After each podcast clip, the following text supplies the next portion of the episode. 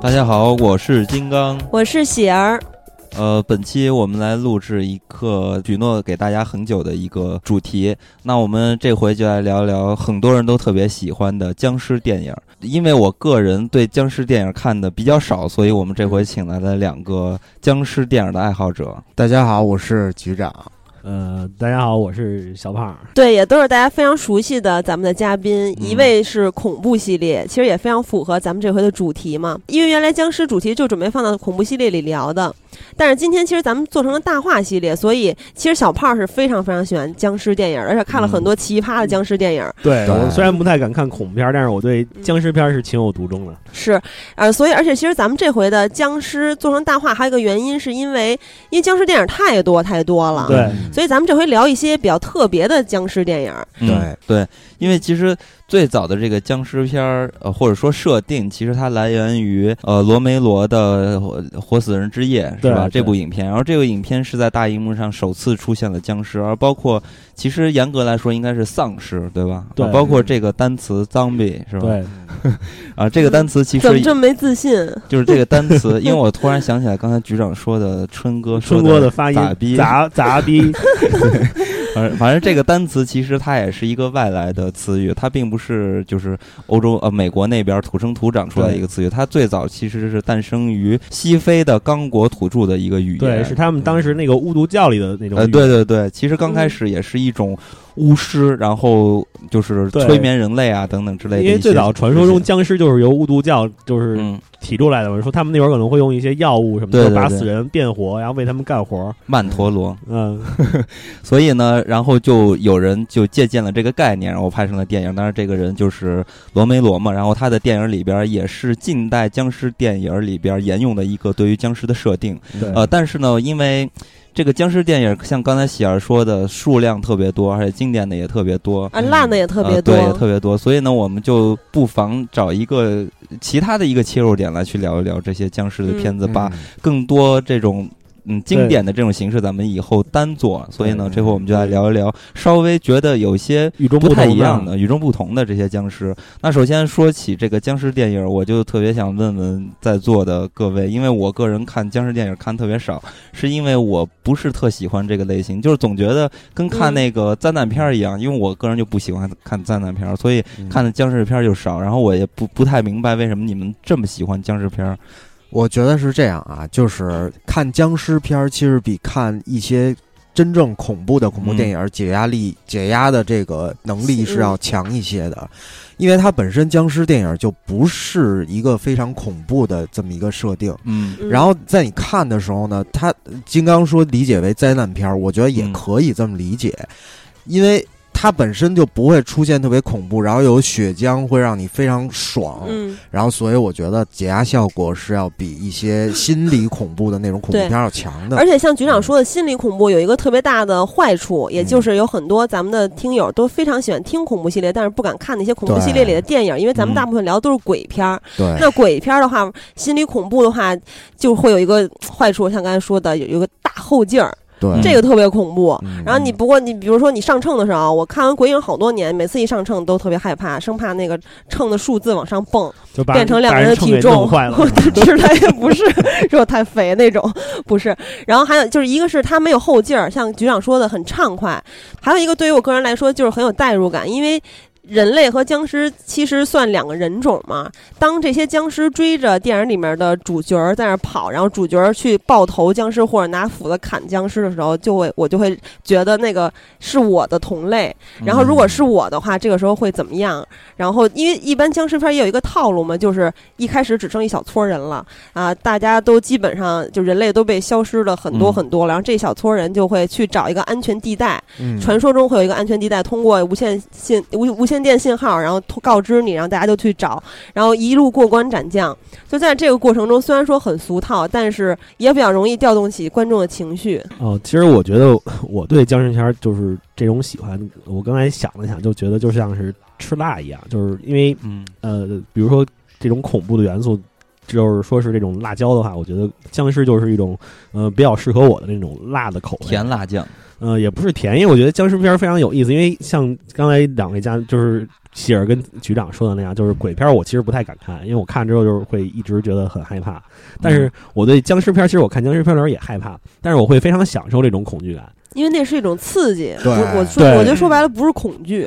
对，嗯，而且他这吃辣的比喻，我觉得特别好，嗯是吧？对，但因是为我我嗯就就像特别爱泰国吃辣菜一样酸辣，但是我小时候看过一个呃僵尸电影儿，也算是非常非常经典的系列，就《活跳尸》系列。嗯，那会儿也许是我年龄小，看那个片子觉得还挺害怕的。那个片子里边大概描述的就是一个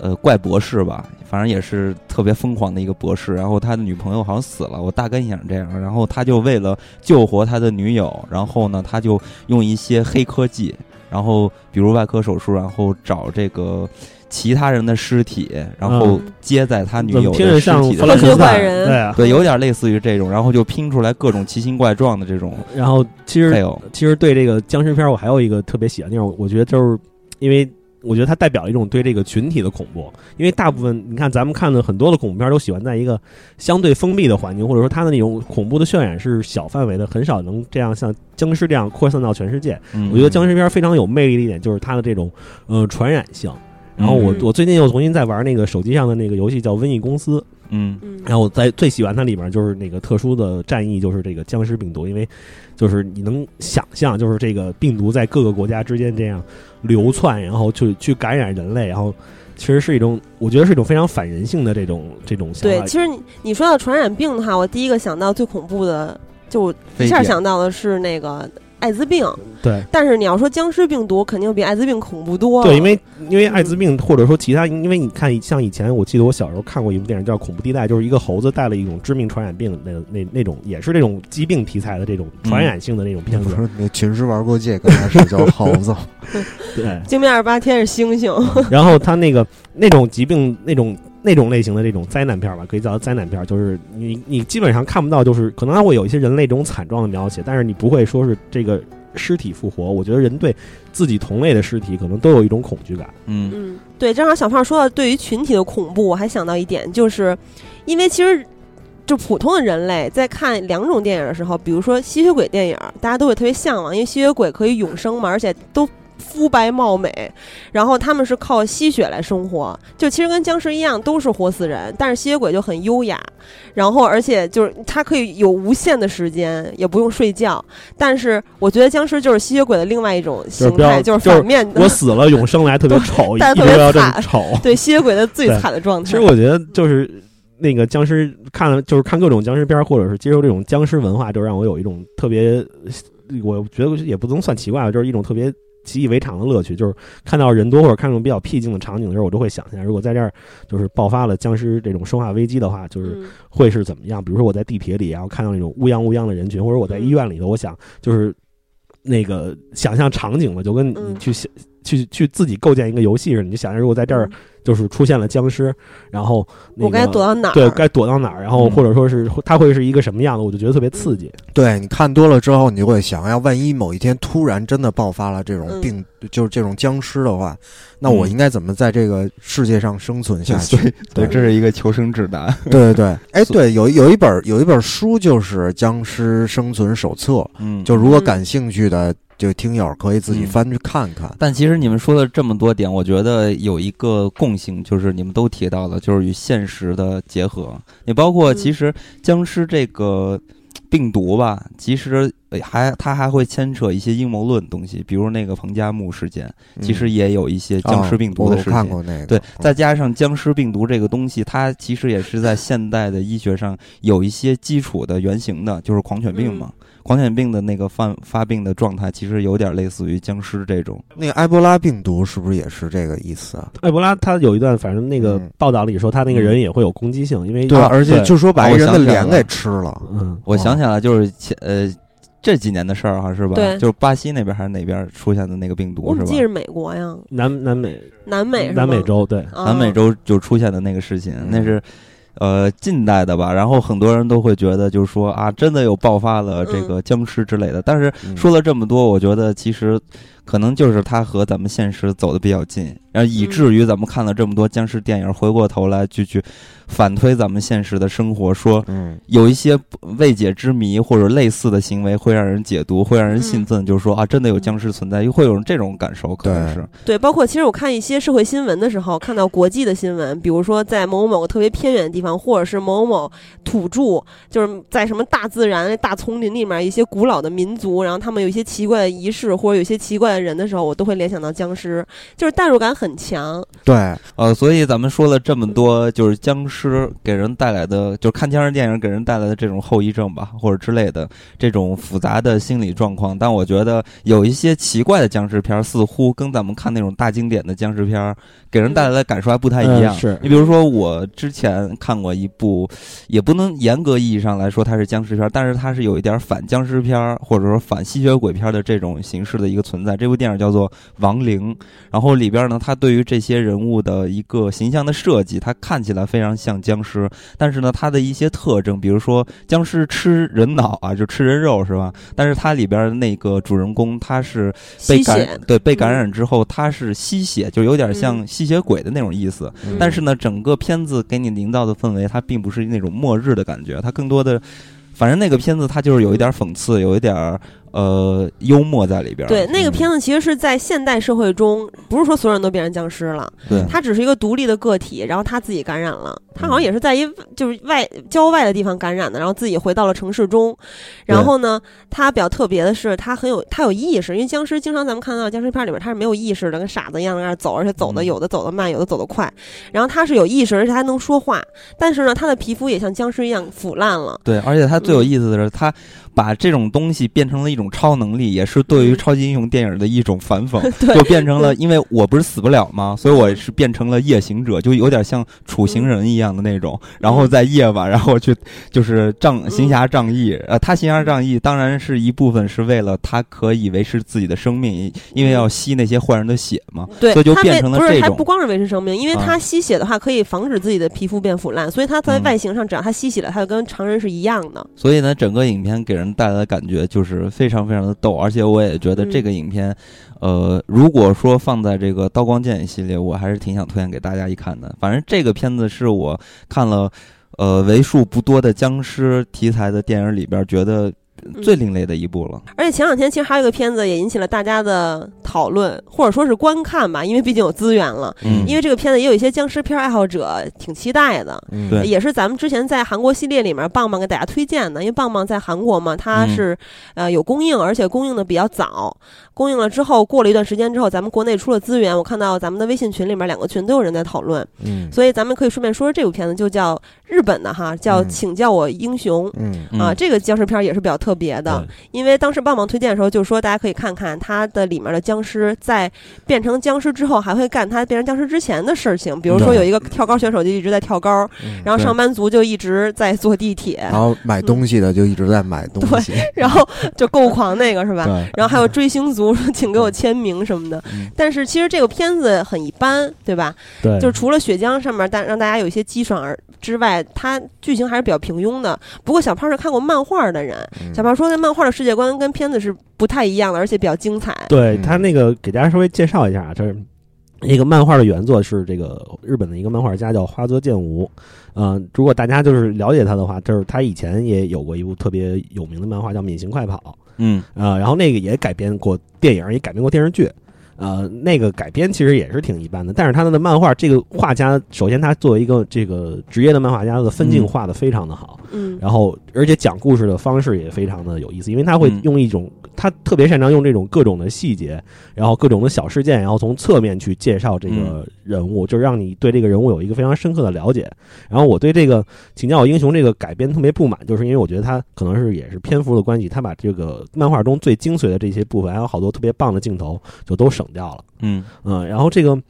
请叫我英雄》这个漫画，我觉得是我看过的这种僵尸题材里面，呃，非常特别，可以说是我最喜欢的一部就是僵尸漫画。呃，就是他这个，呃，咱们在电影里面看到，就是这个僵尸其实跟那个就是大部分我们之前熟知的那种僵尸好像差不多，嗯嗯呃，就是说它可能唯一不同的，从电影里看上来，就像刚才喜儿提到的那样，就是它会有一些呃保留一些生前的习惯，对但其实它这个，呃，在整个如果你看了漫画的话，它在这个整个宏观的这个世界观的设定里面，它这个呃人物这些人保持生前的细节，它只是一个特别小、特别小的一个部分。嗯它这个呃漫画的剧情进展到现在是二百五十五话，就是咱们国内有这个字幕组在做，就是去会给它做这个翻译，然后把这个漫画资源发出来。嗯，然后就看现在的剧情来说，它是一个呃其实是一个外星入侵的主题。就是你能从这个线索里哦科幻啊，对，就是它首先是嗯呃，怎么说呢？是呃，第一次提到这个概念，是因为呃，漫画里的一个人物，这个人物叫占米蒂，就是在电影里没有出现，因为他是比较靠后的剧情了。嗯嗯然后他这个人就是推测，因为他也是会观察这个僵尸的行动，然后但是他在观察这些僵尸的行动的时候，他发现了一个规律， 嗯就是这些僵尸他会慢慢的往南方移动。就虽然他嗯每天都在、呃，就是进行了他生前的活动，里面有一个场景就是说，他观察一个上班族，嗯然后那个上班族他每天下班回家，他就是他每天都会进自己的房子，嗯但是他有一天就是进错了房子，他嗯进到了他隔壁的那个房子里头，嗯然后呢，他发现这些僵尸其实都是有一个规律的，都嗯在缓慢的向南方移动，这么有意思啊，对对，特别有意思。 他们那个因为。这个人物出现的时候，他是是这个漫画里的一个支线，然后他们是有一波幸存者，然后在一个房子里头，就是有一个相对于安全屋的东西吧，就是他啊们在那个别人的家里头，然后建了嗯一个小基地，然后有这么几个人生存下来，然后他们为了生存就会在那个 B B 那会儿就是设定就是他有了日本还地区还没有断电嘛，就是他们还有那个网络，他们会在网络那个聊天室里面就是。会发一些这个信息，就跟那些幸存者交流，然后嗯他们那个看到有合适的人就会去救他们，救他们，然后来补充自己的战斗力。然后他们那个呃，这波人自己藏了一只僵尸，就是嗯捉了一个可能邻家的一个胸部很大的一个太太，然后把她嗯捆起来。那个人已经变异了。然后里面漫画里面有一段情节，就是他们救了一个人，然后带这个人去体验这个杀僵尸的时候，嗯，然后就让他先是拿刀刺他嘛，然后又让这个人去触摸那个僵尸，然后说你能有什么发现啊？他们发现这个僵尸，呃，没有心跳，然后这个器官的功能基本上都嗯丧衰失竭了了，但是他好像会有疼痛的感觉，因为他就会有会有一点，就是你把他捆着拿刀扎着，他会有那种挣扎。嗯嗯然后那个这个詹米蒂他就提出了一个设想，就是说这个这些僵尸都在往南方移动的话，他们可能会在一个点，然后聚集在一起。然后这些僵尸虽然这个器官或者肢体上有一些破损，但是他们大部分的功能，就是作为人类的功能是保留的，就是他们生前的习惯也是，就是说他有一个设想，就是假如有一个雄性的僵尸和一个雌性的僵尸，就是生殖器官都是完好的，那会发生什么？如果他们交配了，会不会哇塞产生一个新的物种？哎，那他们的生殖器官这些不会慢慢腐烂吗？嗯，没有，他这里头就是你看他那个呃，你看了漫画的话，就会发现他这个人其实腐烂的不太厉害，他大嗯部分保留的是就是生前遭受到的那种伤害。哦嗯嗯、然后这个这个线索因为是作者在铺嘛，他在后面也是相对印证的，因为他画了两个、呃、国外的片，就是一个是在西班牙，一个是在法国，就画了两个小支线，嗯里面也提到了这个理论，呃，其中还有一个对，还有一个是意大利的片段，那个那个里面就提到了它这个一个巢的概念，就像是呃蜂，就是像蜜蜂或者蚂蚁这种群体性的动物，它嗯其实这个僵尸的群体是有领袖的，啊嗯，而那且相当于这个以后的角色的领袖是谁呀？呃，反正现在看的都是女性，哦就是哎，我我特别不明白这个片子里边儿比吕美这个角色，她是嗯半人半僵尸这么一个设定吗？对就村花演的对这哎对个，，这个给大家也是稍微普及一下。这个就是在这个荒泽健吾老师的这部作品里面，《请叫我嗯英勇》里，他也是有一个特殊设定的。嗯，就是它这个特殊设定，就是这个僵尸里面，呃，会有这么几种类型，一个就是这种战斗型的僵尸，就是普通的感染者。这种感染者的使命，就是他在后期的漫画里面就是介绍了嘛，就是用那个僵尸另外一只僵尸的那个口吻，嗯然后去介绍了这个事情。就是会有这种普通的感染者，这种感染者的目的就是消灭人类，然后会有建设者，就是他那个呃国外的那种大街上就已经出现那种变异体僵嗯尸，就是作为警卫和那个呃就是这个城市的观察者，嗯嗯呃，然后还有就是这种呃，就是巢的主人就是蜂后，嗯蜂后就是可能现在没有特别明确的给出他到底是要做什么。我操，那这个呃感觉是把僵尸这个主题完全对，就是扩完大对了完全扩世界嗯扩大这个，所以我觉得他这个世界观特别棒，因它为变成地球侵略了。对对他那里面提到的一点就是詹也是詹米蒂提出的一个理论，就是说，呃，他这些僵尸可能就是一种这个外星人用来毁灭地球的嗯手段，因为他嗯他就里面就说到了独立日，说像独立日那种啊，就是进攻的方式，他就特别不不理解，因为他嗯就是完全的破坏嘛，就是还有《挑我起是传奇》这种，嗯对对，就是挑起战争去破坏。但是他这个这种入侵的呃形式不一样，因为他用这种感染疾病的方法，他只把人类消灭了，但是人嗯类留下的基础设财施，富对，是跟吧那些财对富都保留下来嗯了。成本比较小，挺对机智的。所以那个要是给大家继续讲的话，确实太多了。所以我觉得大家要是感兴趣的话，去看一下这部漫画。现在对已已经养的挺肥了，二百五十五，而且已经进入剧情的高潮了，非常的精彩。嗯那这么说起来，那这个影片就觉得太单对薄对，了因为那个影片其实它是。呃，怎么说呢？他把很多的章节都省略掉，比如说比吕美这个人物出现的时候，就是他脖子上已经被咬过，已经被感染了。但是嗯在漫画里，其实他是跟英雄相会之后，两个人一起往对富士山走的时候被婴儿咬的。对，还嗯是英雄在偷偷看他 的，对，胸部他他他俩相会的时候是他已经被婴儿咬了，对但是他还没有变异而已。对，但是漫画里头是他跟英雄在一起之后，在英雄身边被咬的。哦嗯对，然后跟给大家也稍微剧透一下吧，比利美这个角色其实就是这个整部漫画里的一个关键角色。他后来跟英雄就是相爱了嘛，但是他就是因为他因为是一个半感染者，就是也是那种比较特殊的这种存在，就是嗯所谓的封后嘛，就是朝的主人。嗯然后那个后面会有那种大型的那种 ZQN，他这里面的僵尸不叫 ZQN 嘛，嗯，对就是那种大型 ZQN，就是各种小 ZQN 结合在一起的结合体，它就是这个结合体的一个主脑。嗯，嗯，我他他就是那个对，所以我觉得这擎个天柱，对花泽老师这个世界观画的非常的大。呃对对对，那呃其实你看这个影片就特别特别简单，就嗯基本上故事就没讲什么对东西，它就其是一实就个打脑一是子仗对，里就是脊把前几话的那个呃剧情做了一个缩减，把那个因为它这里面拍的主要是这个呃富士山的那个购物中心嗯，那段儿那段儿就是剧情嘛，嗯 那个在漫画里确实是一个高潮，对，而且也挺黑暗的，对。但是在电影里，我觉得主要也是篇幅的关系，他可能嗯也没办法去讲的那么深对刻。但你别说，就是他们日本人做这些东西就是特别有意思。你包嗯括他们也会有一些更极端的，就是呃，比如说苍老师演的那个僵尸片子， 对你说到这个、呃、苍老师这个僵尸片，我我得给大家再补充一个我我特别喜欢的另外一部僵尸片，叫嗯《东京僵尸》。嗯，也是一个日本的这个僵尸片，我觉得日本人嗯拍这个僵尸片真的特别有意思。嗯，呃，苍老师那部僵尸片其实挺 B 级，而且挺对挺色情的，就是就是卖贩卖这个苍老师的这个是吧？对这个身份肉体而而且真的，他那个剧情，你说那想象力挺看的，比如说那个阴部喷火嗯那对种对战斗方式。然后我给大家推荐一部，就是我特别喜欢的这个僵尸电影，叫《东京僵尸》，它是一部喜剧，嗯是由这个前野忠信，就是大家非常喜欢的对那个演梦旅人的那个对男主嗯角演的。然后那个片子，呃，我就不给大家详细介绍了，就是一个特别符合那种日式有点槽点的那种。呃，日式那种脱力幽默的那种、那种嗯、那种电影，它也是其实里面僵尸没有什么设定特别，就是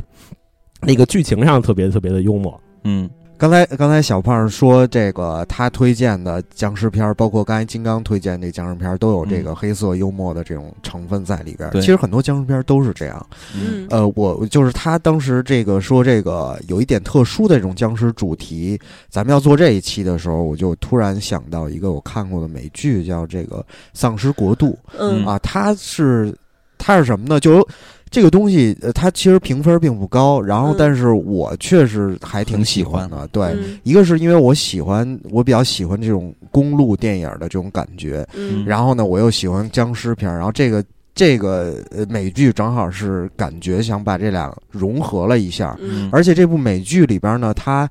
是向很多很多电影致敬了。嗯就是你你自己去看这个美剧的时候，有一些桥段，你就发现，哎，怎么这么像那个电影的感觉？然后它嗯其实就在向那些电影致敬。嗯那它这个僵尸，呃，这个到底区分于普通僵尸，普通僵尸在哪儿呢？嗯呃，其实也并不是很 大，它大 它那个大部分的僵尸还是普通僵尸的样子，嗯就是是不是这该个该咬人咬人，但是它这里边有一个僵尸头子，嗯僵尸头子是什么呢？就僵尸之王。什么是僵尸之王？就是说有一个人他被咬了，但是他没有变异，嗯，是第一集出现的那哥们儿吗对，啊，就是把他留在那儿，然后他被绑在床上，被十只僵尸把肚子给啃了，嗯，然后结果他并没有变异那。他还叫僵尸吗？他没有变异的话他刚开始因为这个剧情发展是刚开始并不知道他被咬啊了。啊，然后就看着他皮肤一一一级比一级变蓝，一级比一级变蓝，但是他的大脑却还是 为什么是蓝色的？就还说话还就因为腐烂了嘛，就啊嗯对就是对苍白嘛，是对吧？对苍白，然后最后又变成蓝色的了， 就是那种灵，蓝不是那种阿那凡种达吗？那种特别灰的蓝色，就灰蓝嗯色啊。然后这个呃，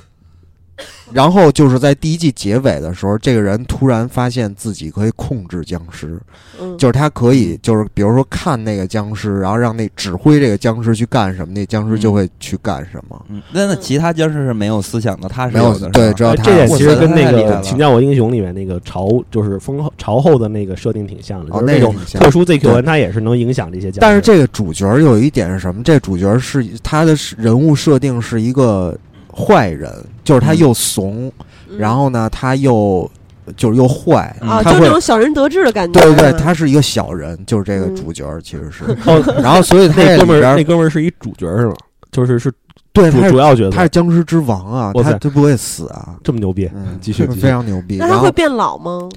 哎呦，那这个还没演到呢，因为我嗯只看了第一季和第二季的上半部分，嗯后边还没看完呢嗯嗯，啊。然后他这里边音乐也非常有西部片的感觉，所以我嗯还挺喜欢的。所以主要的就是与众不同的地方，就是它有有也有这么一个像母体一般的这种存在，对是吧？哎嗯，还有一点就是说，这个僵尸之王的血液啊，他为什么就是这个故事为什么能成立呢？就是说有这么一帮人，为了去这个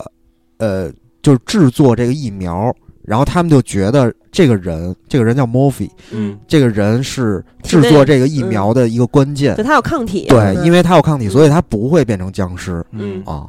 我操，那这又变成一个阴谋论了，嗯，很有可能最呃这个剧的影呃结尾就是一个阴谋论，有就是这可 个能。坏蛋想统治世界之类的。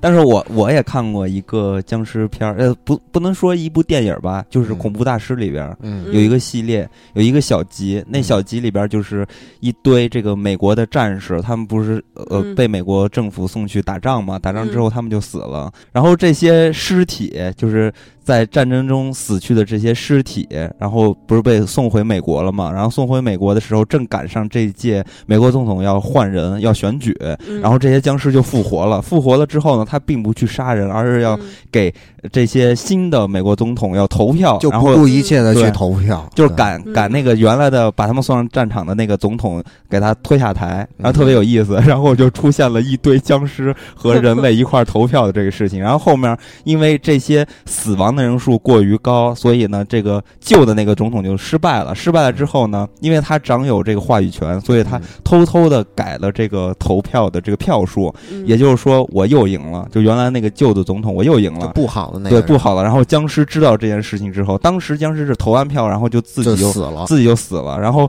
呃，这这个总统赶完票之后，僵尸又活了，活了要杀这个总 统， 所以这个其实挺逗的，就是这些僵尸是有目的的，并不是为嗯了吃人，而是为了政治，为了人类的幸福，嗯为了民主啊， 对，为了人类的幸福。我觉得这是也是我看起来挺奇怪的一个僵尸。哎，你说嗯到僵尸大兵，我也想起来一个，就是《死亡之雪》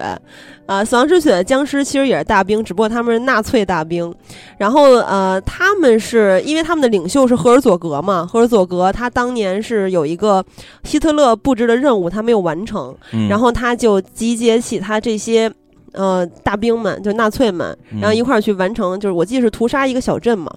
然后呃，但是他有一些当年的兵们都已经嗯腐烂了，就只剩骨头了，所以他们需要嗯壮大他们的队伍。然后呢，他这个赫尔赫尔佐格也是非常特别的，因为他有类似于超能力的能力，他把这个手放到人类就已经被他们咬过或者弄死过的人类身上。首先，这个嗯人类他被他们弄死之后，就咬啊，或者或者是说是打烂了之后，他们是不会变成僵尸的。但是当嗯他把手放到这些。呃，死去的人类的脸上或者身体上之后，他就会变成僵尸，就壮大他们的大军嘛。 嗯什么黑魔法啊，对不 是。然后呃，因为《死亡之雪一》我听说不太好看，所以我就没看。嗯不过局长是看过哈，就是不好看，嗯非常不好看，《死亡之雪一嗯》非常不推荐，不要看嗯。。但是那个一里面有一个人，就是他们当年这些好朋友们去一个小木屋玩儿，然后就动了这个赫尔佐格他们这些纳粹僵尸的宝箱了，嗯对吧？嗯然后所以啊他们对都复活了出来了。嗯然后这里面就这些小木屋里的好朋友们都嗝屁了，但是只有一个人活下来了。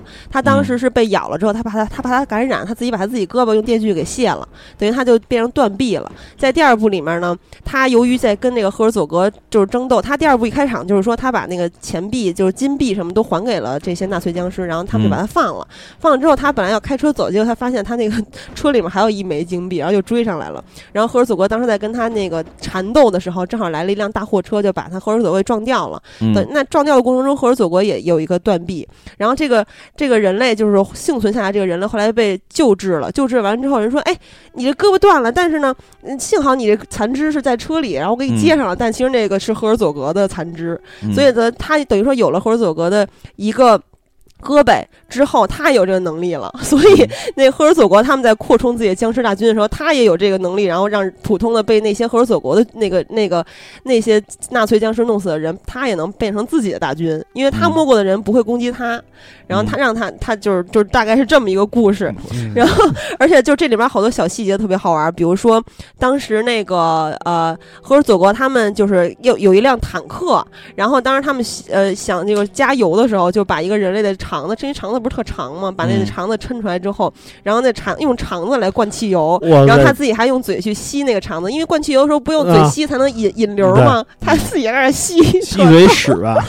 特别逗。然后呃，所以这部也是算是比较特别的，而且也比较搞嗯笑。哦，你说这个纳粹僵尸，我想起一电影来，就是嗯那那其实不是僵尸片，就是前前两年挺烂的一，我觉得我也觉得挺烂的一片，但是我觉得它里面有很多元素特别有趣，就是那个美少女特工队，英文嗯啊叫哦叫 Sucker Punch 嘛，嗯它里边不是模仿游戏那个场景吗？嗯第二个游戏场景不就是那个纳粹僵尸嘛？就是、嗯呃，他那个复活的方式，我觉得特别有意思，就是用那种蒸汽朋克的风格，就是嗯把那个嗯纳粹的尸体改造，然后嗯和那种蒸汽零件儿、齿轮什么的结合在一起，然后把他们嗯复活，继续战斗。嗯啊，我哦，那我记得是一大导演拍的，对忘了是那那个谁片子其实嗯我觉得剧情不太有意思，但是我觉得他那个游戏游戏性的设定，还有这种嗯就是人物的美工都特别棒。 嗯嗯，对，这部还是扎克施耐德拍的呢， 是吗？嗯啊，然后那个想到这个不寻常的僵尸的这个主题，我还就突然想到了一个，我也是曾经在大学看过特别喜欢的一部片子，它嗯名字叫《刺》。嗯这个片子评分也不是特高，我不太明白为什么啊。 这部片子首先它其实是一部低成本的一个小制作的影片，嗯但是你看了之后呢，你会觉得其实它的这个呃设定其实是还挺有创意的。嗯，它是什么意思呢？就是说有一种呃地球上的一种那个古老的植物也也嗯好，或者说其他生物，因为它这个电影里边没做过多的介绍。嗯它的外形是什么样？它外形就是一堆刺的那种，养了一个黑色的嗯发亮的刺。刺儿刺儿，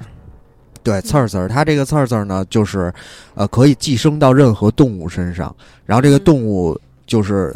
被寄生之后呢，它的表现其实就跟僵尸很像，嗯就它会疯狂的寻找这个血液，就只要有血液的这个生物，它的营养分来源其实就是人或者动物的血液，嗯然后就跟僵尸一样，然后它就会去攻击人类。啊嗯然后这个有特别的地方就在于，它会它会融合自己，就比如说有两个同样的感染这个刺儿刺儿的人，然后他可能会组成一个大的人，我就是大刺儿刺儿，他是对从外形上变成了一个巨人吗？不是不是从外形上，就是比如说那个别人的胳膊就直接嗯，这刺儿就直接扎到另外一个人的身上，然后就组成了他有啊三也是只胳变膊形或者金刚四只那样胳膊， 对那种哎人，他那个哇塞融合是自主的，是吗？对。是自主的，哦，哎，这有点像那个刚才我说的纳粹僵尸，因为赫尔佐格当时他不是也是断臂了吗？嗯给他接了另外一个人类的胳膊，特别神奇的就是嗯把胳膊放在他的断臂的接就口那自儿，己对他自己融合接上了了。因为啊我刚才说那普通人是做手术给缝上的，哦啊，哦这个还挺嗯我怎么厉害想起的《龙珠》里的短笛了？对，然后这个刺儿刺儿，其实他其实没有什么智商，就是随着影片的发展，你会嗯看到他的其实寻找这个食物的方式就是通过热量去寻找，嗯就他能感知热能，然后只要有热量，他就会往疯狂的往上扑，扑上去之后，然后就把你。就撕碎或者把你扎死，然后呢，嗯你就会变成被感染的刺儿刺儿。然后，而且杀死它不 是，并不是说把头爆头就可以，因为嗯它身体的任何部分都会有那个刺儿。嗯嗯当它比如说我，它影片里边有有就是他的手被感染刺儿了，然后把手砍下来之后，那手就会跑，就会寻找那个温暖 的，就是寻找嗯食物嘛。我怎么所以听你这杀死它的方式就只能把它烧掉。嗯这个杀死其实挺难的，嗯然后所以就是。嗯它跟普通僵尸，比如你爆个头，然后就完了。只有用火焰枪才比较畅快，可对，以只嗯杀死。哎能只能用火焰枪把它烧死。听那我越听越像这个海参，行走的海参。那我不有是，一它个并不是满身都是哦，啊。那那他会不会就是，比如说他想攻击一个人，但那人在那儿跑呢？我不知道他跑的是慢它还是嗯跑快。非常快，哦快啊移动速度非常快。嗯，因为如果如果是刺儿刺儿，如果我是刺儿刺儿，我会嗯希望我可以用我的刺儿拔下来之后，然后远程射击人类， 就没有扔飞镖一没有样。那么高的智商。 嗯，嗯，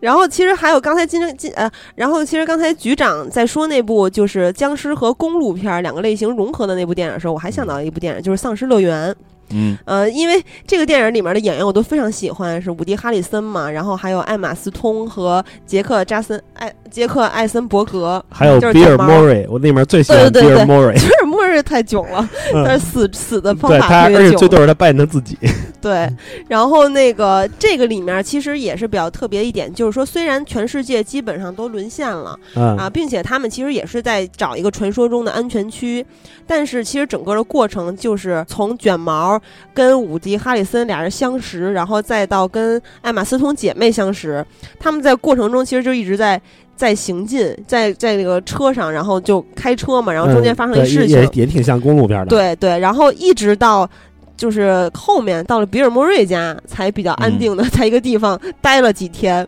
然后，而且他们的状态是非常，尤其是伍迪·哈里森极酷，我觉得他太适合演这种角色了，嗯就是跟那《天生杀人狂》里面一样，就是老子什么都不怕，特别不羁的感觉，就是。僵尸当僵尸来袭的时候，他会非常淡定地掏出他的武器，甭管是什么大砍刀啊，还是散弹枪啊，还是机关枪啊等等，他就非常淡定的去屠杀他们。然后他说一句嗯话，我印象特别深刻，就是说。呃，我的妈妈曾经跟我说过，你将来一定会有一项一技之长的。她说，没想到我的一技之长就是杀僵尸。 然后，然后这个当时他们还有讨论的时候，呃，是艾玛斯通吧，我记得还说了一句话，就是这个也是如果我在僵尸的世界里会想的一个事情，就是很伤感。其实大家仔细想一想，因为僵尸片儿还是比较娱乐的，但是你仔细想想，就是艾玛斯通说，我们再也看不到新片儿、新的杂志、报刊、书籍，还有新的综艺节目、电影儿，再也没办法。去酒吧、泡吧等等，就是你以前生活中的一切娱乐行为，你去消遣或者说你喜爱的东西都已经消失了，这个真的很悲悲惨的。我觉得他是挺悲观的，因为我觉得其实呃，因为玩了《瘟疫公司》之后，那个嗯游戏之后，我有一个感想，因为嗯我玩那个就是比较难的模式的时候，就是嗯玩那个僵尸战役，就像一些比较。不容易被感染的，比如说像是格陵兰岛这种与世隔绝的这种地方，或者冰岛，它这种作为孤岛，如果它没有被传染入这种传染源进入的话，嗯就是说，那个人类文明重建是有可能的。就是我玩那个游戏失败过，失败的原因就是说我我虽然有僵尸大军，然后等等，但是我呃感染了就是全世界的人类，然后嗯但是那些僵尸后来因为没有食物，然后他们都慢慢的腐烂掉了。然后过了这段时期之后，等于这种病毒其实因为传染的太快，杀伤力太强，然后其实它已经灭亡了，但是人类。有一些人类是幸存者，他们活下来了，就是还是有希望去重建这个世界的。嗯，哎，这个其实还挺像，就是我玩的那个游戏《美国末日》。啊，呃，也不能说完全像吧，但是这种概念其实还挺像的，因为在那个游戏里边儿，那个主人公其实他们就是寻找那叫什么营嘛，也是那种幸幸存者者，嗯然后搭的这么一个火营是哦啊的啊，对，好像叫火营之类的，然后他们就在这个路上探险，但是他那个故事特别有意思，有点接近于嗯有一个末日题材的电影叫做对什么。末日危图吧，好像是有点类似于那种，嗯但是那个游戏里边的僵尸，它能不能说僵尸呢？反是正它可以是僵尸，也可以说对僵尸，因为它也是那种感染嘛。对但活是死呢人，呃，也不好定义吧。反正它那个造型跟咱们看到的僵尸不太一样，就是它有很多分类嘛。对其实、呃如果没玩过这游戏，一定要玩，因为这游戏评分非常的高。当年的满分大对作。，然后那个就算没玩过，比如说我比较感兴趣，其实在网上有很多玩家做的攻略，嗯，它这个游戏还是比较可看的，因为它本身的剧情就非常好，对就是你当一个电影儿、当一个剧来看都比较好。对对对对，嗯啊，还有那个呃，《植物大战僵 尸》就是大家都玩过。其实这里边僵尸也挺奇怪对，也的。非常特那别。我觉得他那个僵尸设计的真的特别好，尤其是那个 Michael Jackson 那个跳舞我就僵尸想说那个，因为对他们是可以变装的，这里边呃僵尸对，而且嗯它它里面有很多致敬啊嘛，对，就很很好玩，而且风靡一时吧。就是当时嗯对咱们上大学的时候，天天在那个大对学机房里边 玩。对嗯，而且大家基本上都会最后玩那个攒分儿的那个，对对对，嗯就最后能攒哎多少分说儿。到游戏，其实有一个类似僵尸题材的游戏，就是我不知道你们玩过没，叫叫那个《杀戮原型》，好像是叫这个名字。那个里面就是就在想《生化危机》那个主人公就是一个兜帽男，嗯然后他从他工作的地方偷了这个病毒出来，嗯然后那个偷的时候被人发现了，然后被那些当兵的。叫叫那个组织叫 Black Watch，也是一个美军的这种研究这个这种病毒的机构，然后把他嗯打死了。但是他在停尸房里的时候复活了，然后他嗯其实就成了那个病原体的宿主。然后但他那个其实感会觉不太像僵尸。呃，他其实因为那个游戏里出现了很多僵尸，就是普通嗯市民也被这种东西感染了，他也是有那种那个东西会感染大楼，会有一些很变异的怪物。嗯，然后那个游戏其实挺爽，它主要是那个砍杀感跟操作感，就是你可以在城市里面滑翔，就是嗯那种跑酷似的，在大楼之间飞跃，对然后可以自自己进化出那种很牛逼的那种肢体武器，然后去砍杀军人或者是嗯砍杀这种老百姓哎，。其实你说到游戏里边，我印象最深的僵尸还是《生化危机》里边的舔食者。哦，对，那是比较经典的太一猛个了编译对造，型。那个就是那种也属于特别特别奇怪的僵尸的一类了。对，其实我觉得将就是《生化危机》这种游戏或者电影，其实我觉得它很大的一个卖点就是在这个呃病毒的这种变异上，对嗯对，就是这种病毒可能产生的变异，然后有各种各样的新造型，然后嗯对新的恶心的方式。对，但是那舔食者当时小时候玩那游戏吓死了，我靠！哦，确实，确实那个脑子外露，没有眼啊对睛，然后一个对大舌头。对，而且它能各种就跟大蜥蜴一样的墙上爬之类的。对，呃，你像除了这些东西，其实前几年有一部僵尸电影还算是挺受好评的，就是《僵尸世界大嗯战》。哦，对，僵尸但是对世界大战那嗯确实我觉得挺好它是从僵尸的行动速度上对来做对一个创意，那个应该，那个可不可以说是速度最快的僵尸啊？因嗯为其实也有很多片子里面，比如说我觉得《惊动》呃，比如说我觉得《惊变二十八天》里的僵尸跑的也挺快的，嗯对，就有很多片儿对僵尸都跑得都蛮很快哎，但是《僵尸世界大战》里的僵尸跳的应该是最对，高跳的还巨高。除了就是咱们看那个《请叫我英雄》里面那跳高嗯那僵尸，因为记不记得有一幕特别经典，就是当那个布拉德皮特坐直升机飞机走的时候，一帮人一帮啊僵就尸让在那儿往下扒跳飞机，我嗯特别猛。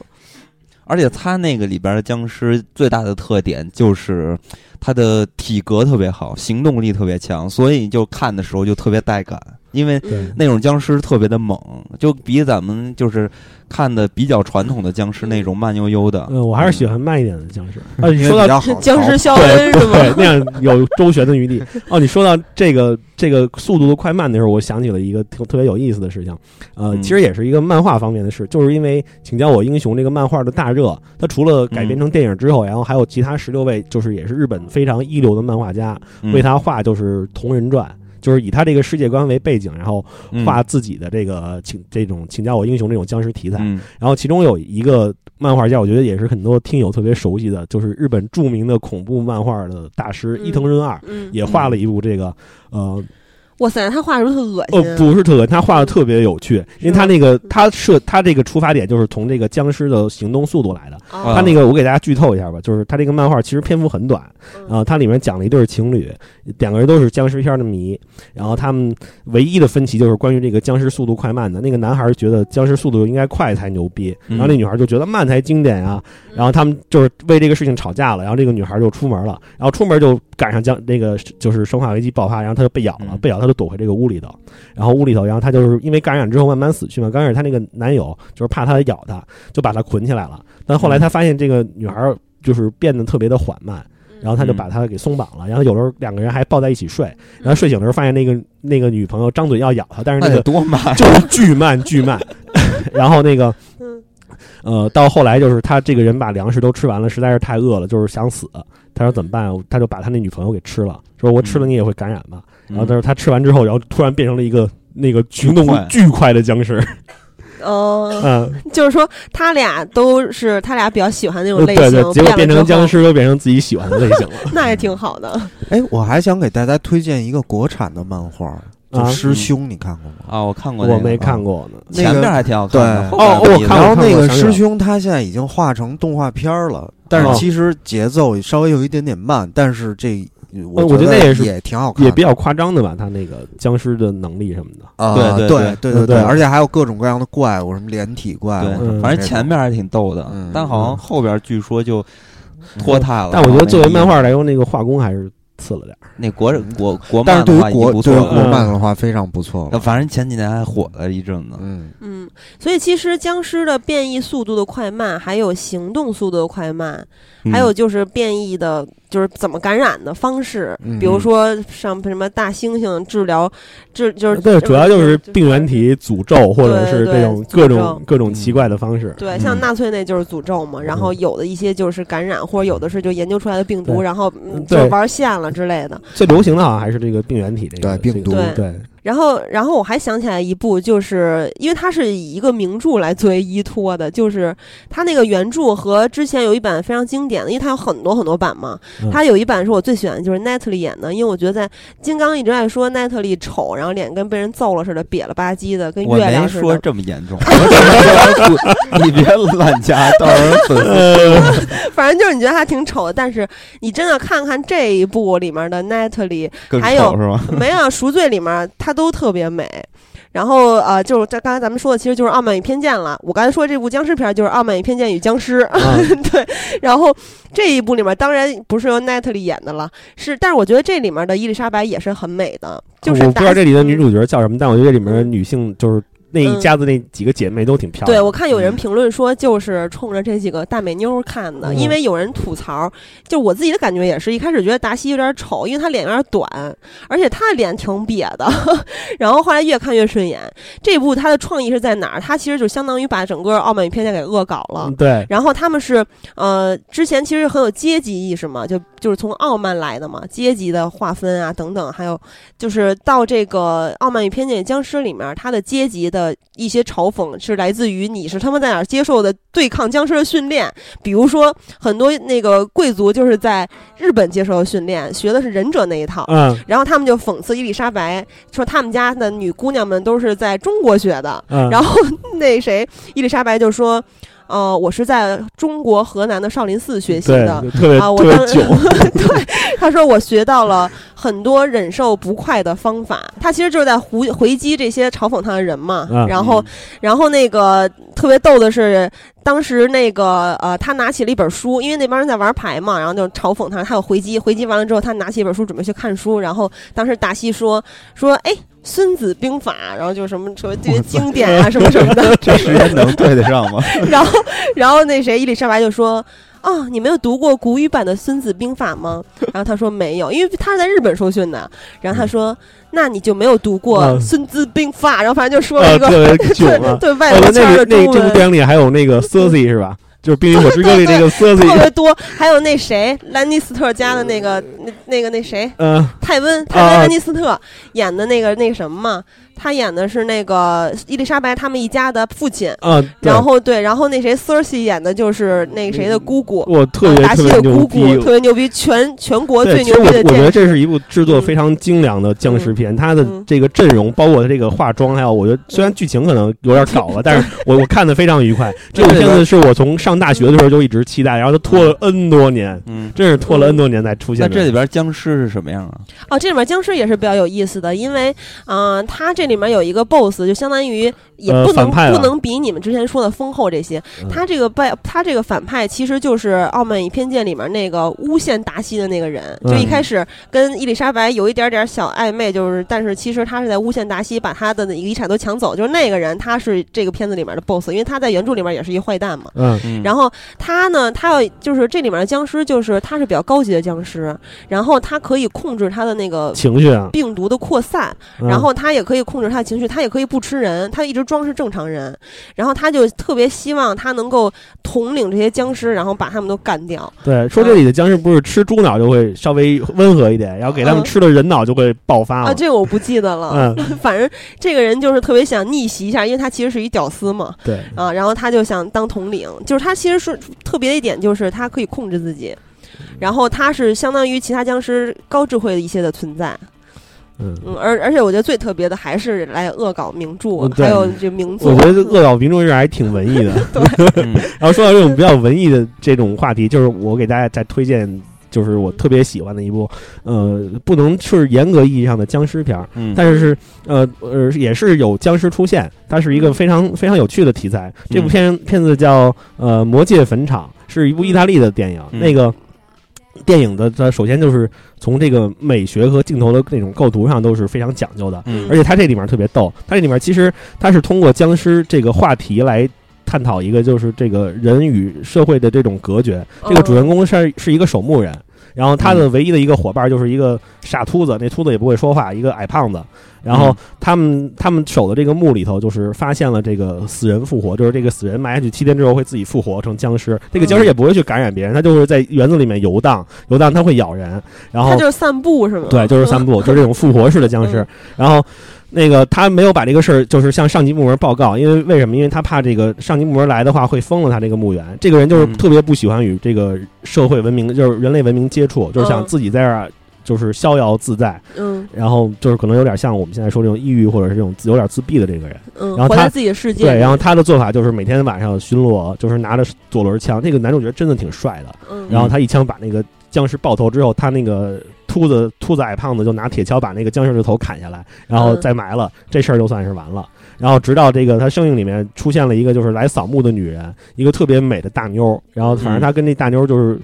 一直他一直压抑着自己的性欲，然后这个大妞儿其实跟他就是在人物设定上也挺像的，也是一个就是比较自闭、不喜欢与人接触的人。嗯然后嗯这个片子呃最后的结尾是最经典的，就是当他摆脱一切这些事情，他想冲出这个禁锢，想去融入到社会里的时候，就是他开车跟着他那个搭档一起走，走到那个高速公路的头的时候，发现高速公路断了，哦，然后就是他跟这个，然后最后那个镜头拉远，慢慢拉远，就是他两个人就站在那个里面，就变成了一个那种我们小时候玩那种雪球那种嗯那种玩具，就是你把它倒过来再嗯倒回去就会落下雪水来。晶球，啊对嗯然后那那种镜头，就是发现他们两个就是在一个水晶球里面，就是一个嗯与世隔绝的一个场景。这个片这部片子其实是非常有那种寓意的，因为它的看点不是在僵尸上，但它是以这个僵尸去，呃，衬托了一个就是人比较内在的一个问题，所以我觉得它是一部我看过的最文艺的一个僵尸片。嗯那他这个水晶球，这个因为特别早的时候看那个，小时候咱们看《加勒比海盗》的时候，不是有一幕，它有好多好多船都特别特别小，也是在一个什么瓶子里装着。对，当时我就一直想，包括那看那个《霍顿奇遇记》那个动画电影，嗯，我就一直在想，因为那个他们是生活在一个尘埃里嘛，《霍顿奇遇记》，然后像这个水晶球，像你刚才陈述的这个。就会不会就是有人有好多好多水晶球，它只是其中的呃，一个。有可能这就是留给你自己去想了。其实我因觉得为这特别他有他在意思因为那个嗯整部电影都是发生在那个墓园里头，嗯，然后直到最后，他想冲出这个的时候，他发现他其实没有没有其嗯他的选择，他只能这样。然后就是镜头那会儿正好天上下雪嘛，镜头拉远，就用这么一个我们生活中经常看到的这种非常嗯好玩的工艺品的形式，嗯就是去阐述了一下他这个嗯，这个观导演的观点。所以哎，那我我觉得这个。觉得这个片子，子真的拍的非常有美感，它就是嗯不管是那种，因为里面有很多那种很阴郁的那种死者的那种形象，代表死亡的形象，然后就是从我觉得从美工和镜头上都是一部非常，呃，非常有美感的电影。而且嗯听起来它还是一部非常孤独的呃，电影。对对，我觉得大嗯家真的就是如果喜欢这种题材的话，可以去看一下，是嗯非常令人说的我挺想看嗯的。那咱们说了这么多呃奇奇怪怪的僵尸，我相信还有很多人也看过更奇怪的僵尸电影。如果有机会的话，咱们再找时间跟大家去聊这些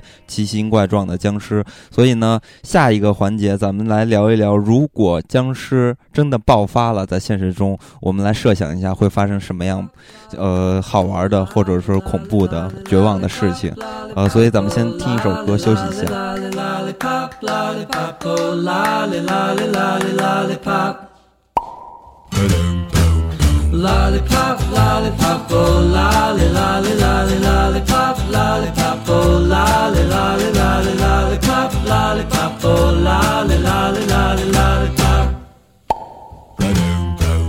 Call my baby lollipop, tell you why.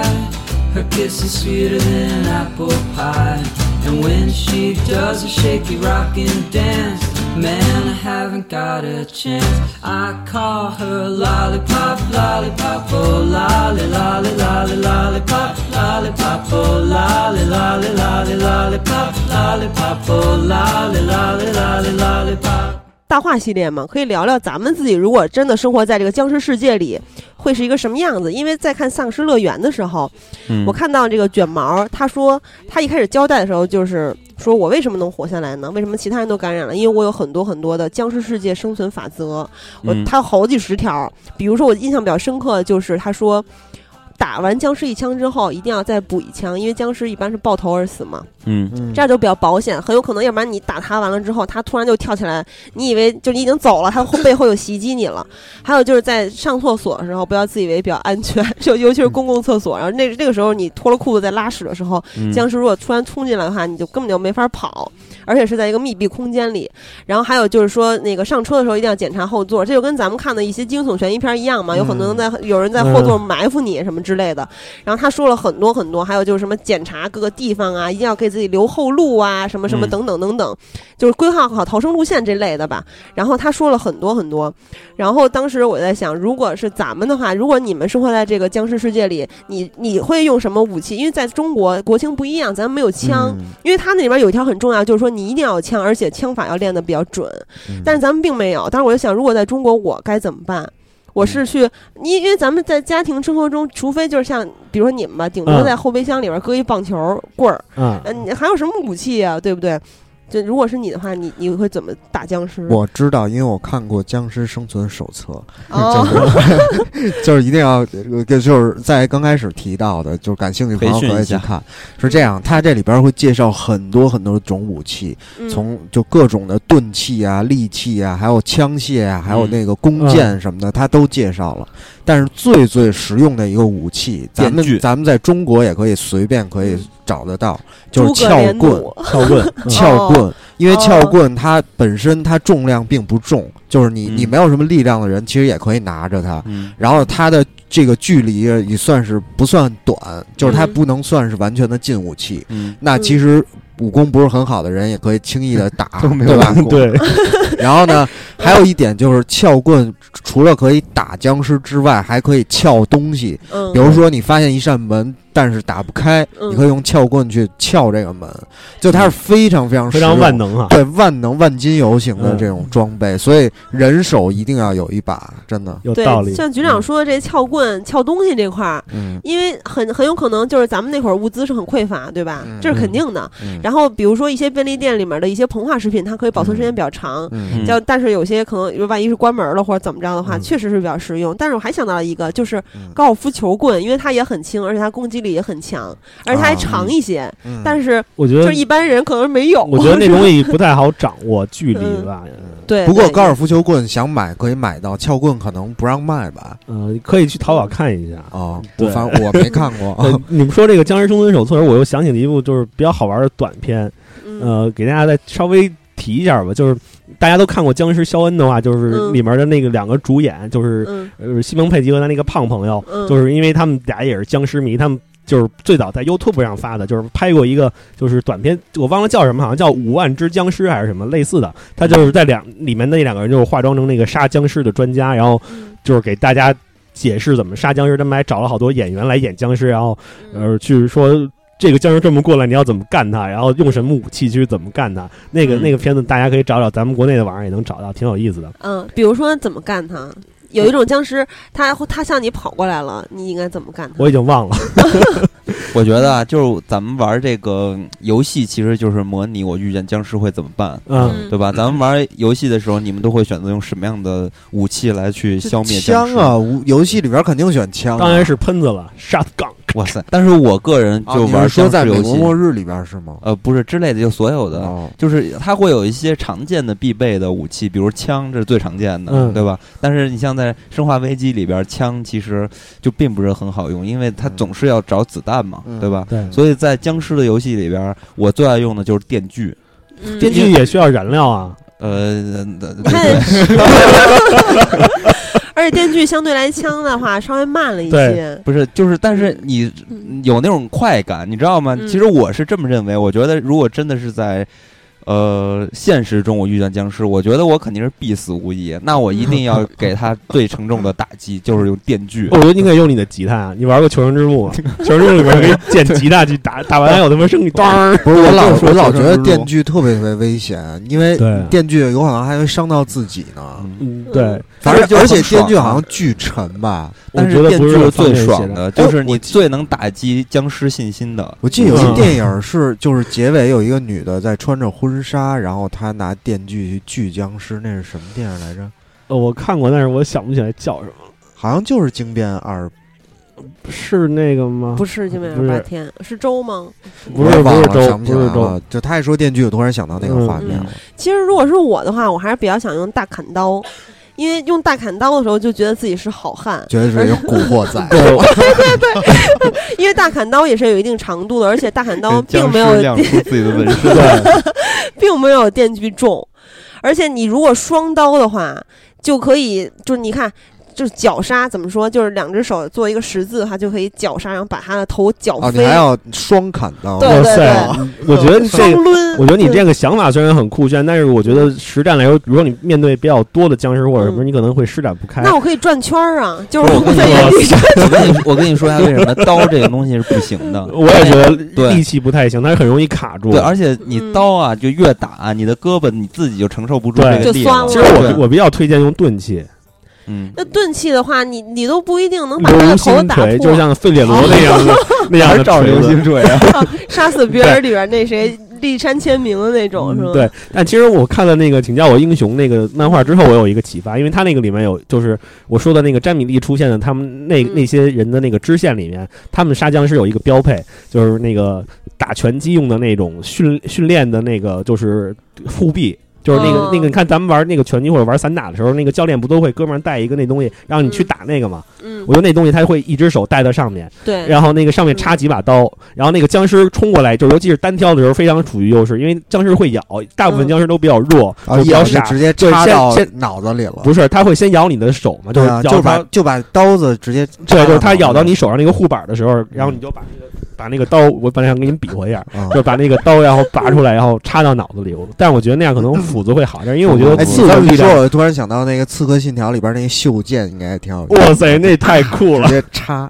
对，就是你嗯小胖，你说这个不合理，你这个完全是一种训练警犬的概念，就不是僵 尸，只有警犬才一直咬你的胳膊。不，但他会朝你攻过来的时候，你会有一个防御啊，因为你嗯你如果只有武器的话，从你没有后防边过来，我觉得还是很危险。但你这个至少在正面上是有优势的，哎嗯就是你有一个格挡，然后你有一个反击的机会。就是说它其实是有一个防咬功能，就对像那个《请叫我英雄》里 面带一手带一个小臂的表一样。对，那个表其实是他后来那电影原创的，漫画里没有这一段。嗯然后我记得我看过哪部僵尸片儿，就是好像就是《生存呃僵尸之地》还是什么，就是他们会把杂志也是缠到胳膊上，嗯那样就是它那会。个那会有一个防御的作用嘛？ 《僵尸世界大战》，布拉德皮特也也把书对搭对对捆就是到就是胳膊那个上对。我觉得这其实也是个挺好的办法，因为你跟僵尸扛的话，万一他因为你很亏啊，他只要挠破你或者只要咬到你，可能不致命的伤口，但你会被感染。我觉得拿锤子还是挺不错的。嗯，对。锤就子你斧子，我也觉得锤子对，尤其是那种最好是那种双面的，一一面是刃儿，一面是盾。对对对但，是就是斧子的钝话力就特别容易卡，我看过好多僵尸片儿，那斧子都卡在僵尸脑袋不是上了。斧子和锤子不一样，就是锤子嗯你可以把僵尸的牙敲 掉，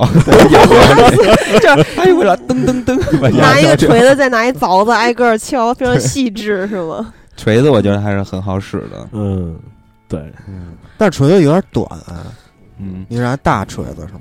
大锤子但是抡起来又不太好，而且、哦而且那什么也挺好，镰刀应该也挺好用的。因为有齿儿，是吧？对，但是镰刀比较长啊。镰刀可以直接把脑袋给割哦，了。我觉得武士刀应该很酷吧？就如果你会用，哇塞！如果我是索隆的话，就直接百八旋脑风之类的。嗯，但是你说这么多东西，我感 觉现实生活中很难寻找这样东西。在咱们这个国家买菜刀，据说现在都要登记，是吗？那你还可是以所以还是撬棍比较好。对，或者你要是家里爱喝啤酒，常备点燕京那绿棒子，就是直接一啐，然后还可以当嗯酒吧凶器。哎，你说这个僵尸它会不会游泳啊？有有一个嗯有片儿里边就会啊，对，会游泳还，嗯，哇塞，因为有有有嗯有的说说，因为有的设定是这样，僵尸它不会呼吸。你像那个《生化危机》里面不就是吗？他那个湖里泡了好多尸体，那些尸体都不会死，因为它已经不需要呼吸了。嗯，但是它会不会游泳，这个我觉得也是分片就子。按按理来说，僵尸它这个它不用呼吸，它是病毒感染，它是通过病毒去呼吸的，就是说它不需要咱们呃正常不人不需要类它的不需要肺了，心肺啊对《植物大战僵尸》里边僵尸也会游泳啊，对。对那我就觉得这 个，然后你还不会游泳，我你还哦不说记就僵尸是 呢真 的遇到僵尸了，躲在海里，啊我觉得你还是被感染了，对你被被感感染了就会游泳了。然后那个金刚学了本儿之后，也一直没有开 车，然后金刚也不会骑自行车， 也不会骑摩托车，也不是 会但是游泳。 说真的啊，就是如果说真的有僵尸存在，而且就是一个咱们生活的这个城市，然后就被沦陷了，嗯，你觉得自己真的有活下去的希望吗？我觉得有啊，因为我特别喜欢嗯囤东西，就我有一个，就我有我有我家里边常备好几箱水，嗯，然后那个我的手指也堆堆满了嗯好几箱，那你吃的呢？不是，吃的稍微少一点儿， 嗯， 不是你这样只是顶多对比别人活得多长，你其实说白了，多你是被长困在这个里面。对，其实你在僵尸的不过眼但是中也是被他们囤的东西。不不过如果要是如果要是换头真的爆发了，我觉得不会有人选择出门逃跑的吧？呃不是，我觉得是像《惊变二十八天》里那样，那对妇女就是对啊一直，她们一直其实在一个安全的她们自己的房子里，但是待久了之后，她们的物资越来越匮乏，冲水马桶也没法冲水，然后也没有水了。对，你就一定要然去后找吃的。对你必须要出去，然后你一旦出去的话，他们肯定就是你像电影里一般都会尽量的去收听一些无线电台，就是已经没有电了之后还能收听的对东西。对然后就如果有人在广播的话，或者某有军队在，或者是有一些有一个部队，就是这个什么大家组织的这种自己组织的这种幸存者部队在的话。嗯，我觉得，如果是我的话，很有可能会去找他们，哪怕我在找他们的过程中死掉了，但是我也不想在原地等死。嗯我觉得现在活下去希望真的不是很大，因为很快没电之后，你的嗯手机啊什么就没电了，然后可能就 死了。我觉得有个无线电台其实挺必要的，因为那个嗯当就是大部分的这种现在的传统通讯都嗯就是崩溃的时候，就是无线电其实还是一个可以跟其他幸存者沟通的一个方式。对，所以说最重要的是无线电，是 吗？还有嗯我觉车得也很重要啊，嗯，但是没有油啊，就是所以你就去加油站 偷油。我觉得车还是没多大的作用，不就是跟你你在你房间里是一嗯样的。可是你，想啊，你一出去，满街的僵尸，你如果没有车，你你就生跑，你你就算我你能跑好多公里，你你也有个极我限觉得呀我。我觉得还是打消耗战比较好，就是嗯囤着嘛。你看那个请教就是请教我英雄里面特别逗的，就是好多的幸存者其实都是就叫 otaku 嘛，死宅，就是因为嗯平时也宅在家里面，对然后也不出去，就然后很反而懂得在家里边怎么对生活。反而没有那个被感染不的是第一风波险。被感染的，对，丧尸乐乐园里面那个卷毛对也是呃， 死宅其实这个，我觉得现在日本人特别爱拿死宅开涮，因为我最嗯近看那个就是请就是一拳超人那个那个漫画的更新里面有一个新的英雄，嗯那个英雄就是因为自己在家里面死宅了五年，然后对自己这个呃他那三块榻榻米里那就是大概是五码的那个空间内的所有的入侵者都特别的敏感，然后哇塞，然后他就可以就是做到那个，就是他们有一集就是被那个就是就是呃怪人围困了，然后那个人就是凭着自己的本领，然后杀出了一条路活。下来了 他虽然什么都看不到，但是就是只要侵入他这五码范围的空间之内，他可以准确的把武士刀砍出去，特别的帅气。而且其实我看的时候还在想，如果是绿巨人被感染的话，那将会太恐怖哦，了。我觉得你这个想法特别棒，而且我建议你去看一个漫画系列，就是漫威的官方漫画，就叫《丧尸英对雄他》们。有这个，对，有这个，哎，那那个丧尸英雄里面，除了绿巨人被感染很可怕，还有谁啊？都非常可 怕，因为那种超人只要被感染了，就是你根本普通人类根本就无法去抗拒。对，因为我看的时候，我在想，如果让让我当一个是我本来就喜欢飞，还有一个就是本来我就很喜欢雷神，然后如果是雷神的话，就很很方便就可以逃走了，因为它可以飞走啊，而且我本来因为它其他英雄也嗯会飞啊，只要扑上你咬一口，那里面雷神也被感染了。那雷神嗯呃，他我会我他我我看嗯的看过的，因为僵尸英雄、丧尸英雄他那个漫画有很多集，嗯我看的里面有一集就是蜘蛛侠被感染了，然后但是他嗯凭借自己坚强的意志和这个科学的天赋，最后他用他那个杀人儿，他不是有一个宿敌是沙子人嘛，嗯他用那个砂石做了一个炸弹，后来把那些呃，就是这些丧尸英雄都撑死了。就是他把那个嗯，砂石发射到他们里里面，然后他们把砂石吃了，然后这儿嘣给人爆掉那种。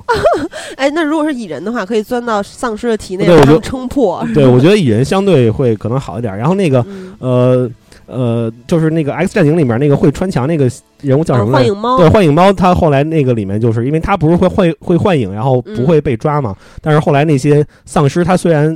已经死了，就是已经是丧尸，但他还会用一些科超就是科技跟超能力。嗯他们后来就是把那个幻影猫困在水里头，你不变回来你就要憋死，然后他是被嗯在他换气的时候把它咬了。嗯哦，但我不知道像雷神这种，如果被感染，他会怎么攻击人类啊？就好是像他好像好像不用好像不用电了，也是扑 上那咬。没有什么意义。 对，因为他们那个里面的设定就是，你变成丧尸之后，你就要承受无尽的饥饿，你永远也吃不饱，你就永远渴望着鲜肉。而且我看的时候还想起一个人，就是透明人，他其实这个能力到时候就没什么用了，因为很多丧尸是闻味儿的，嗯不光对听声，他们是闻味儿，你他妈隐形了管个屁用啊，对我建议你们去看看这个丧尸英雄，真是非常逗。是吧但？其实我觉得啊嗯有的时候，比如说就是也很多题材里面就是。丧尸题材里面也体现了，就是可嗯能最大的威胁反而不是丧尸，是这些暴走的人对民。对对，就是自相残杀嘛，对啊嗯像迷失是吧？所以说，在这个世界中，就如果嗯布满了丧尸的世界中，不只要防丧尸，还要防就是其他的人，因为在这种世界中，可能很嗯多人都对你心怀不轨。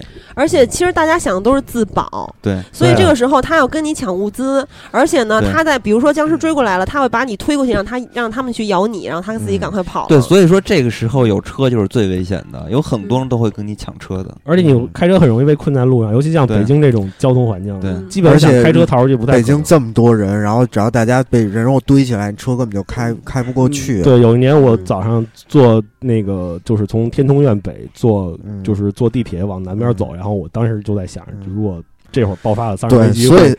所以像在罐头大一样城市里边，如果一旦爆发的话，应该生还几率是非常非常低对的。对所以对咱们应该隐居到山林中。对我觉得就是高一点的山上可能反而好一因点为。我记得是哪部丧尸片我忘了，反正就有一幕特别特别美，就是有好几匹骏马在草原上奔跑，然后他们就盯着那个马说：“哎，你看他们，嗯，就是。”哎然后那我也有是吧印？象，然但后是另忘外的了人就跟他说：“说，哎，你说那马有没有被感染？”他说：“应该没有。”那然就后是他们就那个肆意的奔跑。二十八天嘛，啊，对，也嗯也是这片八儿，天，对，特别美。然后其实还有一个我也在想，就是如果因为《丧尸乐园》里面还有提到，就是说，嗯其实《丧尸乐园》整个片子里面都是他们其实是在这个世界里面，既然已经这样了，也没有什么就是所谓的一些呃安全区，他们也不抱什么希望。那么其实他们在这个世界里面也看不到未来，就享受当下了。所以这里面有几幕我觉得就是嗯特别爽快，看起来，比如说他们去砸了一个印第安什么之类的一个，就各种瓶瓶罐罐里面好多好多糖豆和瓶瓶罐罐的一个一个店，嗯然后他们就不停的砸，然后推架子什么的，就一种发泄嘛。然后还有看那个《请叫我英雄》的时候，有一个出租车司机那块儿，我觉得特逗，就是他他刚被感染之后，他就开始说说我当了多少多少年的出租车司机，然后这三十年里面我都没有违规记录，从来没有就是我是什么优秀员工什么的。然后嗯下一刻他又开始疯狂撞车，释放自 己。对，这个时候就大家可能会干一些自己在正常生活中不不会或者没有勇气干的事情。嗯啊当这个世界的秩序崩坏之后，对嗯就是你可以做一些你平时不敢做的事情。然后还有就是有一些人可能会，因为毕竟可能幸存人里面还是有这个异性存在，有男有女，然后那会不会就开始疯狂滥交，然后发泄度日？有啊，嗯其实《请叫我英雄》里面就是他虽然在电影里面拍了那个就是呃那个那个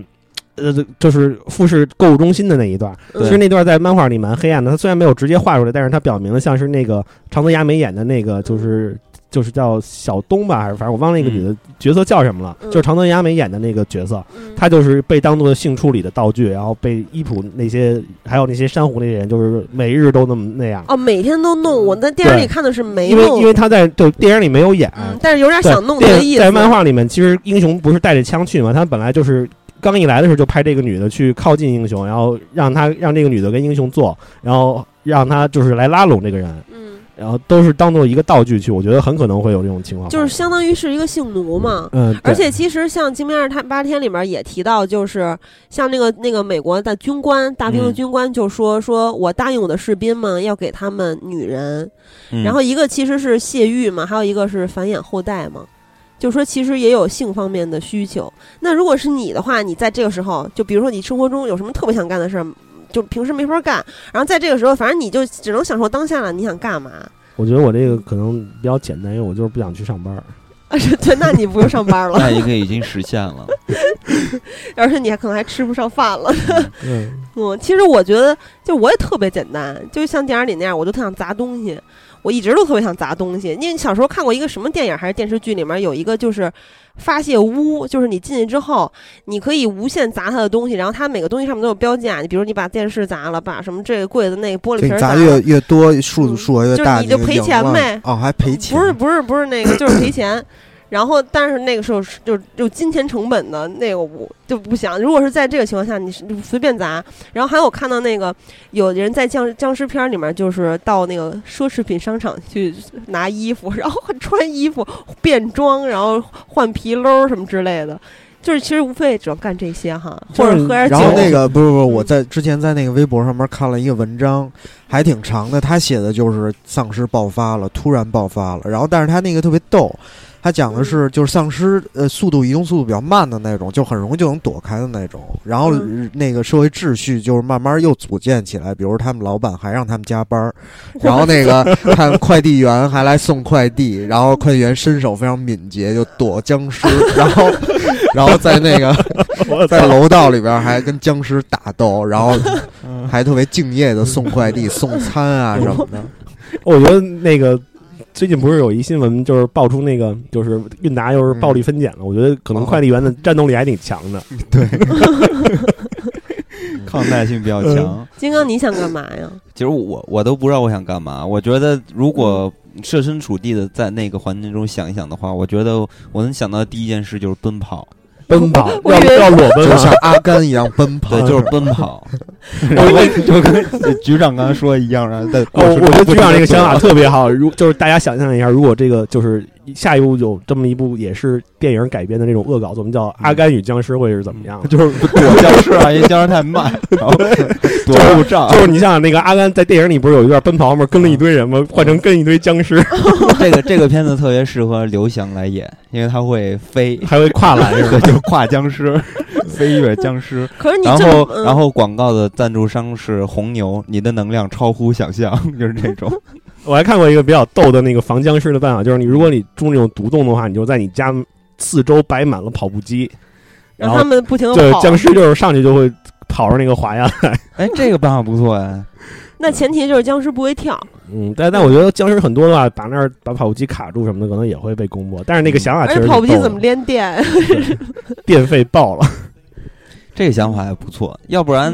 嗯呃，自己种点植物也可以。 打僵尸，哎，或者就是我一直想做热气球，我就不停地做热气球，然后到那个热气球。呃没没没没气儿的时候，然后再起来，然后 没气儿再起来，哦哦没气儿再刚才起来。刚才说到那个跑步机的时候，我就想到了健康生活。然后想健康生活，我就想起了一个特别有意思的动画片儿，嗯叫那个《Space Dandy》，就是太空丹迪。嗯它里面第一季里面有一集，就是这个主人公也是被感染这个僵尸病毒了，然后但是他特别无奈，然后特别无奈之后，他就是呃每天心情都很不好，然后他有一个僵尸前辈告诉他说，你应该换一个积极的态度。你看我，我就每天我也不去吃人，我就去喝酸奶。我把这个腐烂换一个词代替，我把它腐烂换成发酵。我不是在腐烂，我是在发酵啊。那还可以吃臭豆腐之类的。对啊，然后那嗯个那个片子最逗的一个想法，我觉得特别逗，就是那个人给自己买了特别高的这个人身保险，嗯就是他死了，然后却还活着，然后他就去领那个保险，然后后来保险公司就是迫于这个压力，就嗯快被他们弄破产了，然后就派出专门的杀手去杀这些僵尸。所以我觉得，其实真的啊，如果最安全的方法，肯定还是在高处。所以这个时候就是想尽一切办法，所以你是往高金刚有优势，是对，吧往高处走。我觉得首先要逃出这个城市，因为你在嗯大城市里头，我觉得想生存下，想不被感染，实在是挺难的。可是我觉得就是，呃，你如果逃到大自然中，或者一些比较偏僻的地方，它势必是有一些山林啊、树木啊什么这些，那只能野营了。这个睡觉也睡不安稳啊，尤其是你晚上要冷了，得生篝火，一有光就给把僵尸吸引过来了，嗯，是吧？也挺那我觉我觉得野外的生存的几率，起码你如哦，果我在一个可以空睡旷树上，对啊，是你吧空旷的地方，你逃生的可能性也会比较大一点。其实也不是，就是大家都看电影的话，更多的是就是僵尸吃人，然后变成的僵尸。那如果在森林里边，按照这个逻辑来说的话，那肯定森林里边都是动物，那肯定更强，动物僵尸。嗯，但如果动物被感染的话，就很危险了。对啊，那就更厉害。所以你在丛林中也是非常危险的。嗯有一种动物被感染就没事儿，乌龟。 哦，乌龟也乌龟很好， 快的，乌龟奔跑对速度也非常快。乌龟人在海里就是霸主 啊，到时候海龟就巨快啊。嗯，那如果坐船呢？比如咱们变成海贼王的世界，有船的话，那也呃有没什船么鱼可以爬上船呀、我觉得你要是在海中央那样的话，可能生存的可能性会大一点儿。因为我刚看完正好那个《海贼》剧场版嘛，它就是在海中央有一个巨大的船，就是一个独立王国、对啊黄金城嘛。但但是现在来说，你现在很少有那种大型的帆船，你能靠自然的力量前进。你现在大部分都是这种嗯就是燃油啊，或少者年派那种， 对，就这种船，那个估计嗯可能你没有燃料也会挺苦的，一辈子困在海上。而且你没有淡水资源啊，对啊，所以嗯哎，也其实是金死刚你你也可以跑，你在那个就咱小时候去颐和园园不有那鸭子船吗？啊，你在船上跑就不停的蹬，那也一样是死啊。对我反正我我其实是觉得，就是真的生存在大量的这种大爆发的僵尸，我觉得就必死无疑。我的媳儿，你刚才提醒了我，嗯我前一段跟我哥们儿去颐和园散步的时候，嗯我当时就在想说，如果爆发了生化危机，我们就一定要来这儿，嗯因为、为什么呀？因为那天我们去颐和园，我们逛了那个西堤，就是它那颐和园西边，然后最偏僻的一个角落，那儿人真的特别少。嗯、然后那个你知道，游客一般主要是在东门玩，那儿有长廊，有佛香阁。嗯然后如果你在西堤很远的地方的话，呃，那儿还有船，你可以划到它那嗯个湖心岛上，那儿有土地。如果你对带了种子的话，你很有可能能在那儿生存下去。所以我觉得，如果你在北京里面这个北京城里的话，你一定要不顾一切的逃往颐和园哎，但是有个问题，就是现在不是冬天了吗？啊！然后要结冰了，对嗯然啊，后僵尸从冰上走过来，不是然后这时候你可以穿上冰刀，然后开始滑冰，然后滑冰的过程中屠杀僵尸，肯定特别你可以把 你进出的冰给凿掉啊！因为我当时想的是，因为颐和园就在你周围凿一个圈儿，然后自己掉。 对啊，是你自己掉下去了。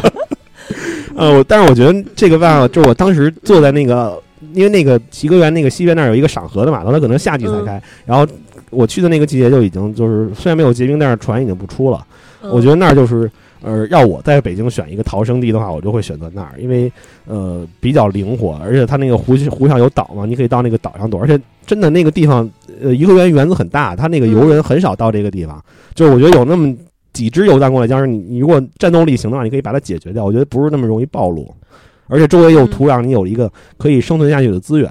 嗯，反正这个时候如果是在地下，如果是在地铁里的话，就基本没有生存的可能了，是吧？嗯，对，因为地铁里你没有办法去找吃的呀。而且也很容易逃不出去。嗯，我觉得这都是以放在现在这个时间段来看的，就是当今这个时代来看的。如果说咱们是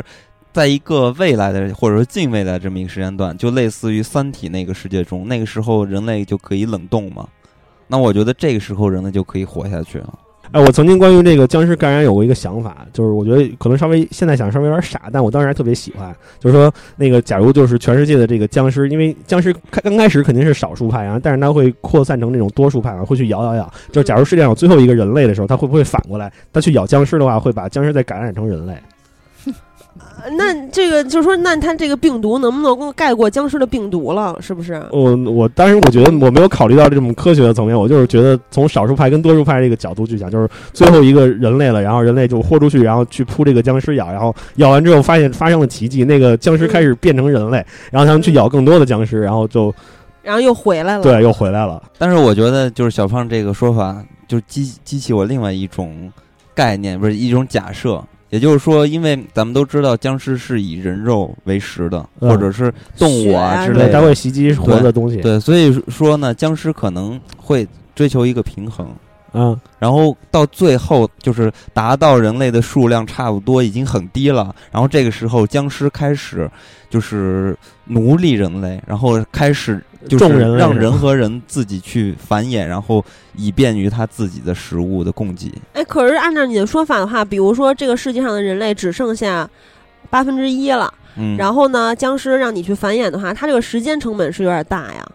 就是你现生的话，也得对十个所以月。它可以控制到不是这样的，就是可能是这嗯样，这是一种可能。还有一种可能性就是说，僵尸它没有这种想法，然后它把所有的人都杀死了，最后僵尸也自己饿死了。对啊，很可能会这样。对，所以我觉得这是两种。我觉得你说的假设那个之前那个就是僵尸会圈养人的那个想法，让他们繁衍，嗯我觉得挺逗的。如果这样的话，僵尸你说如果他有这种智商的话，他会不嗯会就是给人类拍 A 片，拍两个几个僵尸演的 A 片，然后诱使人类去 繁衍？就是僵尸演的一些，咱们说这个，如果僵尸真的爆发之后，说的乱七八糟的，说了很多东西，嗯但是我们这个都是呃大话系列，跟大家对瞎聊天儿啊。嗯，对，刚才我们跟大家说了很多，从电影开始聊嘛，然后聊了很多真的，如果你生活在僵尸世界里面，怎么防卫，而且怎嗯么存活，嗯不知，道大家会怎么想关于这个话题，嗯 也欢迎大家在咱们的上线微博或者上线微信里面跟咱们分享。那么，其实上周的时候，金刚有给大家猜了他的缺心眼儿谜语第二弹，呃，出了一个谜面儿，这个谜面儿就是狗为什么不会得高血糖？你们知道吗？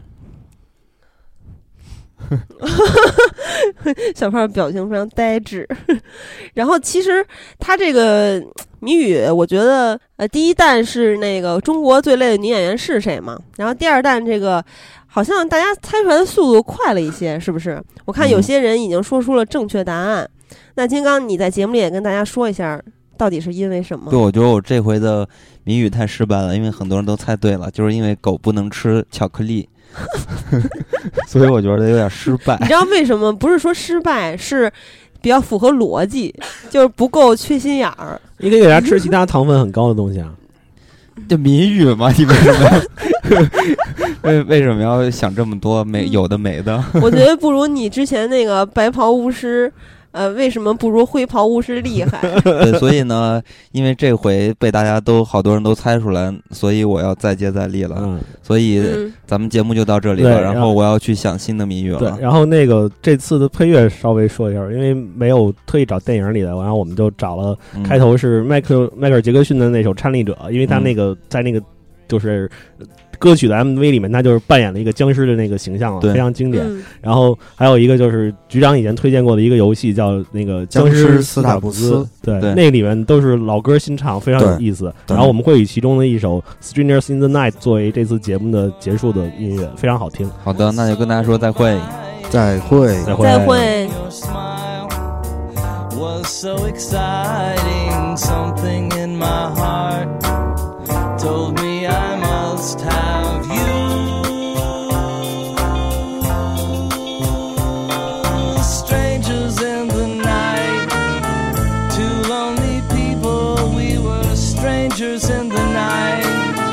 Up to the moment when we said our first hello. Little did we know, love was just a glance away, a warm embracing dance away. And ever since that night, we've been together, lovers at first sight,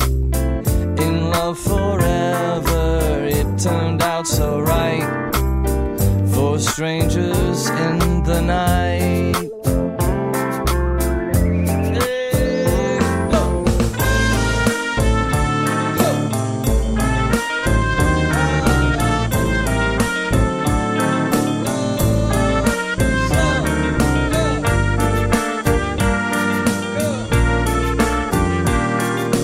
Love was just a glance away, a warm embracing dance away, and ever since that night, we've been together, lovers at first sight, in love forever. It turned out so right for strangers in the night.